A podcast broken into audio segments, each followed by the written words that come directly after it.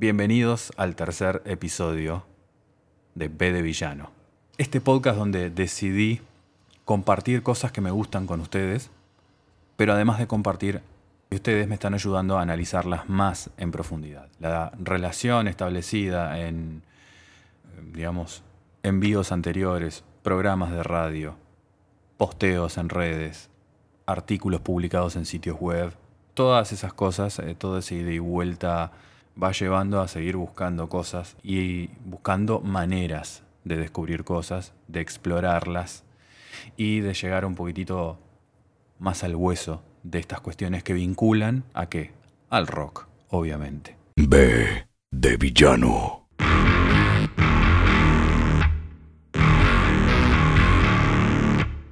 Desde que tengo uso de memoria, y particularmente desde que tuve contacto por primera vez con el rock como música, ya fuera un cassette, un CD o un vinilo, cada tanto en ciclos aparece como ese graffiti que uno ve itinerante en algunas paredes de la ciudad, la frase el rock ha muerto. Y a veces inclusive la he visto en diferentes tiempos. El rock ha muerto, el rock va a morir. Pero como todo ciclo, eso aparece, está ahí, mueve cosas, moviliza cosas, tal vez polémicas, tal vez debates y qué sé yo. Después cede o se desvanece, pero hay un único resultado, que rock no muere. No es muy difícil analizarlo. A ver, algo que trascendió décadas está tan metido en el inconsciente colectivo, más intensa o menos intensamente, que hace que obviamente perdure. Y perdura por su propio peso, por sus propias obras, por sus propios artistas, por sus propios logros, por sus propios efectos, directa o indirectamente en la sociedad. Por eso se la recuerda, por eso hay clásicos y por eso algunos alcanzaron el estatus de leyenda. De la misma forma en que la puede alcanzar, no sé, un prócer, un político de carrera o otra persona destacada de la humanidad. El punto es que, como dije, son ciclos. Y en el 2014 aparentemente comenzó otro ciclo con la frase El rock ha muerto. Lo curioso de este caso particularmente es que lo diga justamente un músico de rock. Bienvenidos a este tercer episodio que he decidido titular Pasar la antorcha. B de Villano Podcast. El asunto es así. Es el año 2014. The record industry is dead because of the fans. They killed it. Y Jane Simmons, que cada tanto tiene que tirar alguna frase incendiaria, porque así ha sido buena parte de su carrera, en algunas ha dicho cosas realmente sensatas, en otras por ahí más discutibles, pero el asunto es que si hay una cosa innegable es la carrera de Gene Simmons, si hay una cosa innegable es el estatus de Kiss, y si hay una cosa innegable es que prácticamente no hay nadie en el mundo a quien no le guste Kiss, o por lo menos eh, no de forma masiva, sino al revés, todo lo contrario, una banda que ha alcanzado niveles de popularidad muy, pero muy difíciles de superar.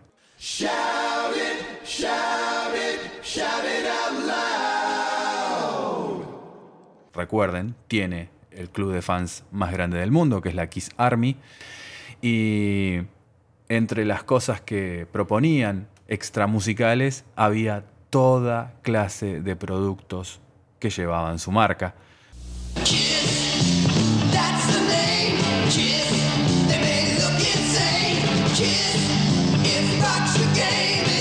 This is Kiss, each sold separately, and you can put them in any crazy pose you want. Kiss,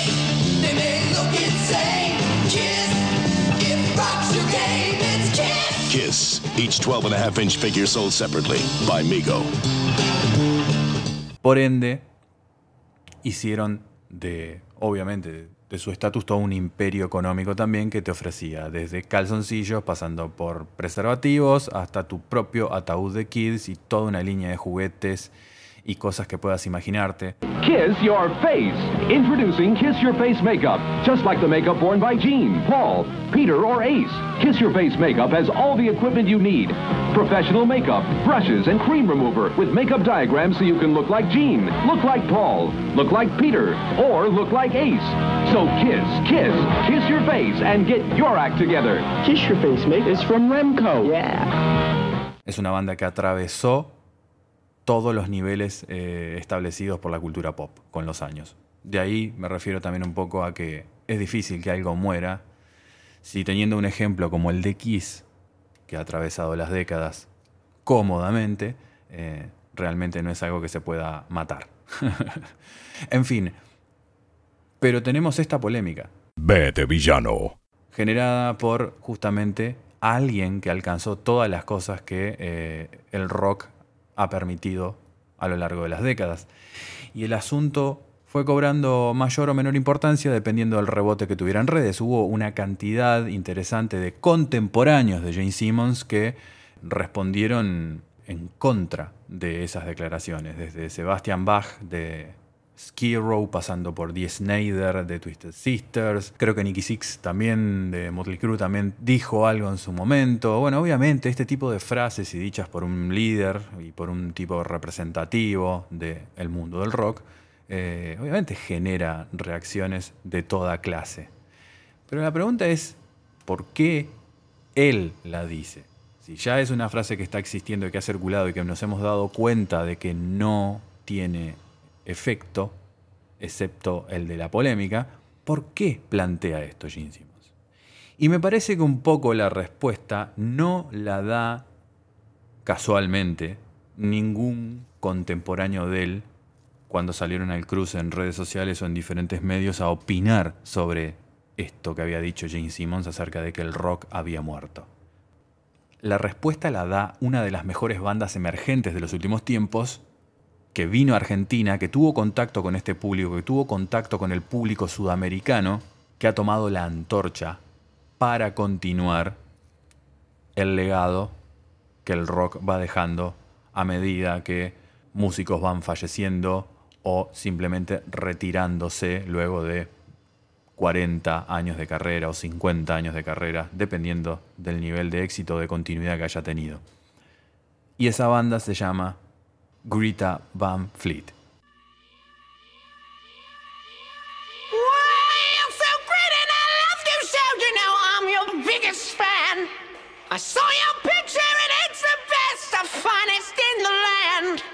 Pibitos con un espíritu 100% retro. Ya no es novedad lo que voy a contar porque se han difundido lo suficiente y han sabido hacer en este poco tiempo una carrera muy bien llevada, en donde ha coincidido con gente de su edad que conectó con el rock, que eso también está bueno y que permitió a los mayores de estas mismas personas que conectaron con ellos eh, acercarlos también, porque obviamente la propuesta tiene esa cosa de retroactiva, ¿no? De mm, tomar el sonido más contundente y más conocido de los 70 en los riffs de Led Zeppelin y, y toda esa propuesta visual y toda esa rítmica y toda esa potencia eh, de forma muy sabia. Y hay que reconocerlo porque ha habido otros intentos anteriormente de, bandas muy interesantes queriendo llevar esa antorcha, particularmente la del sonido Zepp de los 70, y no pudieron sostenerla en el tiempo acorde a los niveles de popularidad que se quiere llegar, ¿no? A veces también ese ese ítem no puede ser pasado por alto.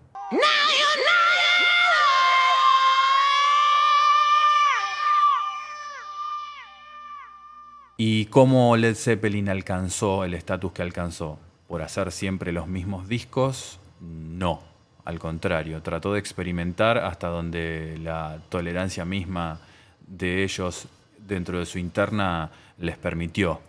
Y detrás hay discos que demuestran justamente la variedad y lo distintivo de cada uno de ellos. Y bueno, Greta Van Fleet propone todo eso en un escaso margen de tiempo que hace que existen y lo vuelcan en sus canciones.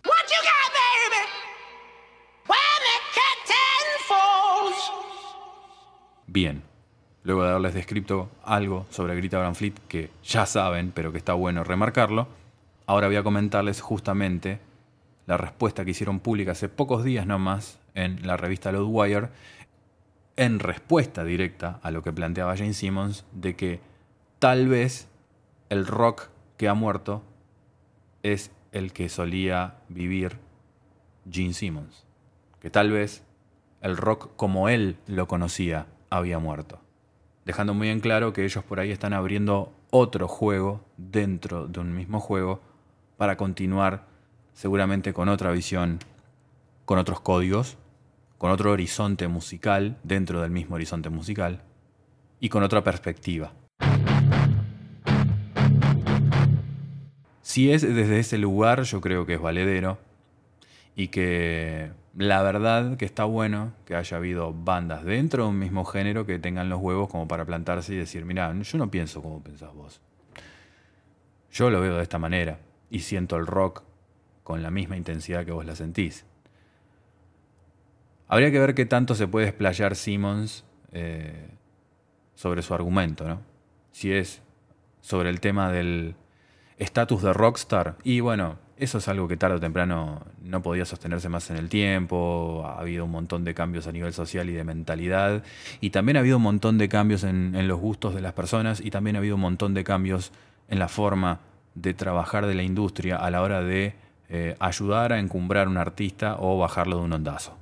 Todo eso ha cambiado y la crisis provocada por el parate como consecuencia del COVID hizo que también todos pisaran la pelota y empezaran a ver el mercado de otra forma, se dieron cuenta o se estaban haciendo los boludos, no sé, de que había que hacer un giro de rosca, de que había que reconfigurar, reconfigurar cosas y que como lo planteé en el primer episodio, rompiendo la cuarta pared, hay un cambio de pensamiento. Había que cambiar cosas, sí o sí. Por ende, también de ahora en más va a haber otra forma de ver el estatus popular de un músico de rock.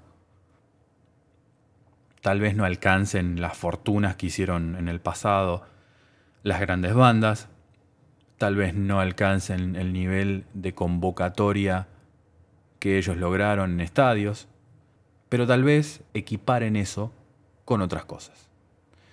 ¿Cuáles? Y se irán descubriendo a medida que eh, salgamos de este agujero negro llamado pandemia en el cual entramos y no tenemos idea todavía de dónde todavía no se ve el otro lado del túnel. Pero esto, esto que plantea Grita Van Fleet,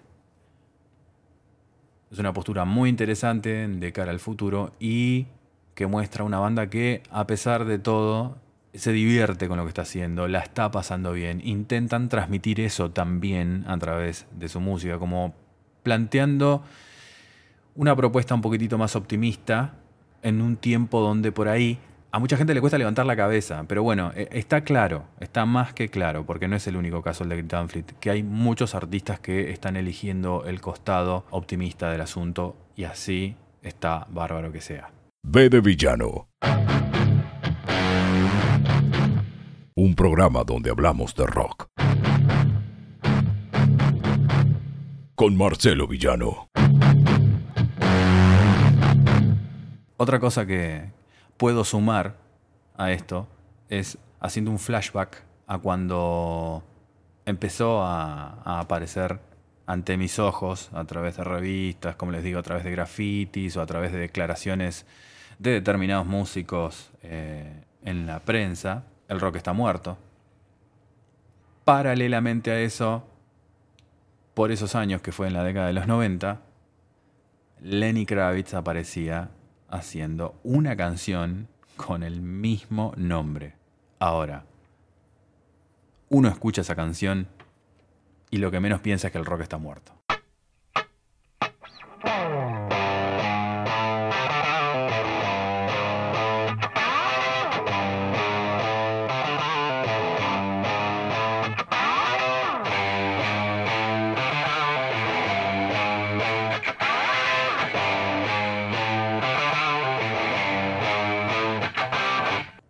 ¿Qué pasa?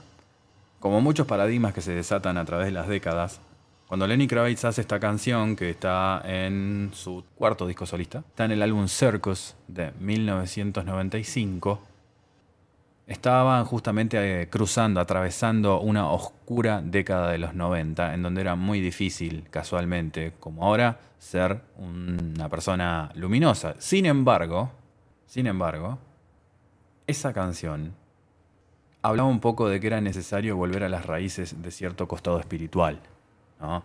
de que la vida rockstar eh, era una mentira y de que mm, no se podía vivir con todos esos demonios girando alrededor de tu cabeza.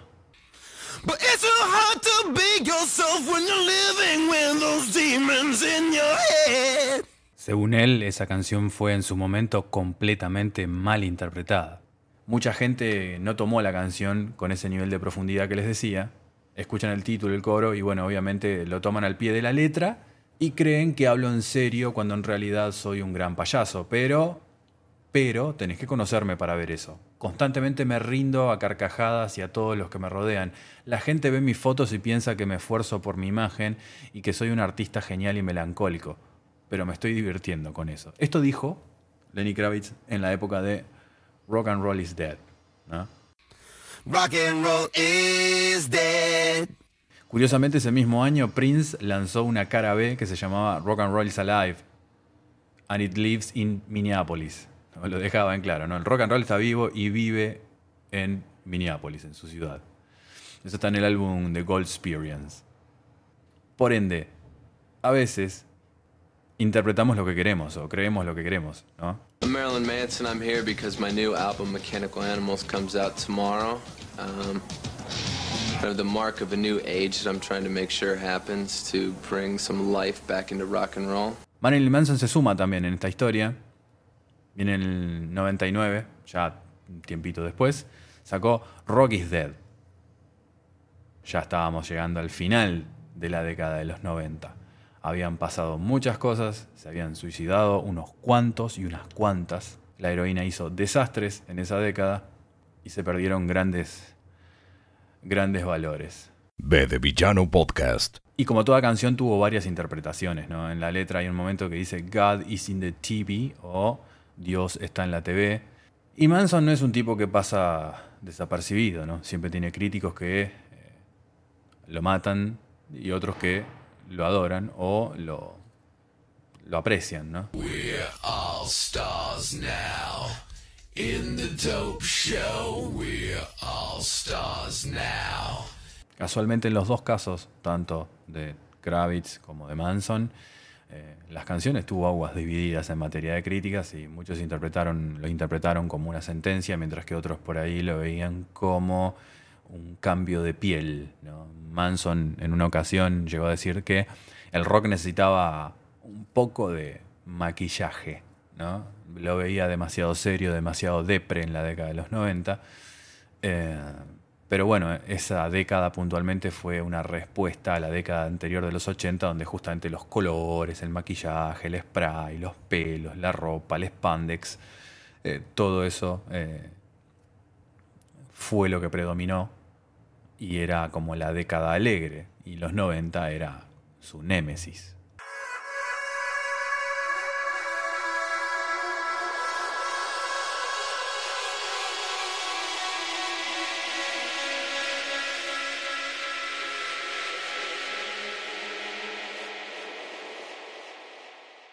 No sé quién será el próximo en tirar esa típica frase que después te das cuenta que es simplemente para justo incendiar un poco el asunto y ver quién está vivo y quién está muerto. Rocky's Dead quedó de alguna manera como, no sé, como otro tipo de arenga en cualquier otro ámbito. Eh, a un punto tal que también ha habido frases parecidas como punks not dead, ¿no? en donde los punks plantan bandera y dejan a entender de que lo que pasó en ese periodo de la década de los 70 no fue una moda, sino que quedó y prevaleció más allá de si eh, después la cultura pop se, encargó un poco de eh, ayornarlos de alguna manera a nuestra sociedad. Pero mm, quería, quería realmente compartir este punto de vista con ustedes, quería ver qué piensan al respecto. Y por eso existe justamente B de Villano como podcast, porque plantea este tipo de asuntos vinculados al rock, en donde muchas veces ni siquiera hablamos de un riff, de una nota, de un golpe de batería o de una doble masa de estar talando una bata, sino que hablamos de cosas inherentes a las personas que forman parte, como ustedes, como yo, del mundo del rock. B de Villano siempre disponible en Spotify, en Google Podcast, Recast, Radio Public, Deezer. Hay un montón de plataformas más como Apple y sigo agradeciendo todas las devoluciones que me dan porque es un placer realmente ver que alguien comparte este podcast porque mm, encuentro en él una vía de hacer las cosas como a mí siempre me gusta hacerlas. Y qué bueno saber que haya tanta, tanta complicidad y tanta afinidad en un montón de cosas que andan por ahí que uno no sabe si realmente si calan profundo o no en las personas.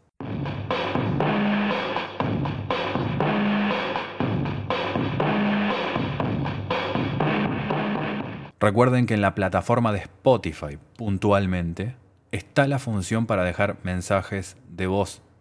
Así que si quieren escuchar sus mensajes en el siguiente podcast, pueden perfectamente hacerlo. Pueden plantear temáticas para que se desarrollen en estos contenidos. Yo sigo trabajando en próximas emisiones y en empezar un poco también a, a explorar más formas de generar cosas interesantes para B de Villano. Todo a su tiempo. Disfruten este episodio, escúchenlo, descárguenlo, compártanlo, que es la finalidad que tiene B de Villano. Para terminar voy a utilizar una frase de Angus Young que de alguna forma le contesta a Gene Simmons acerca de si el rock está muerto o no. Cuando le consultan qué opinaba al respecto, Angus Young responde. It's been a long, long, long funeral then. A very long funeral. Bueno, ha sido un largo, largo, muy largo funeral. B de villano. En redes sociales soy arroba villano Marcelo en Instagram, arroba yo soy villano en Twitter y Marcelo Villano en Facebook, donde también está la página a mi nombre, en donde voy publicando justamente todo lo que voy haciendo. No solamente de villano, otros trabajos también propios, no solamente este podcast, todos los trabajos en los que estoy involucrado, todos los proyectos en los que estoy involucrado, sino también trabajos que he hecho para otros medios. Gracias.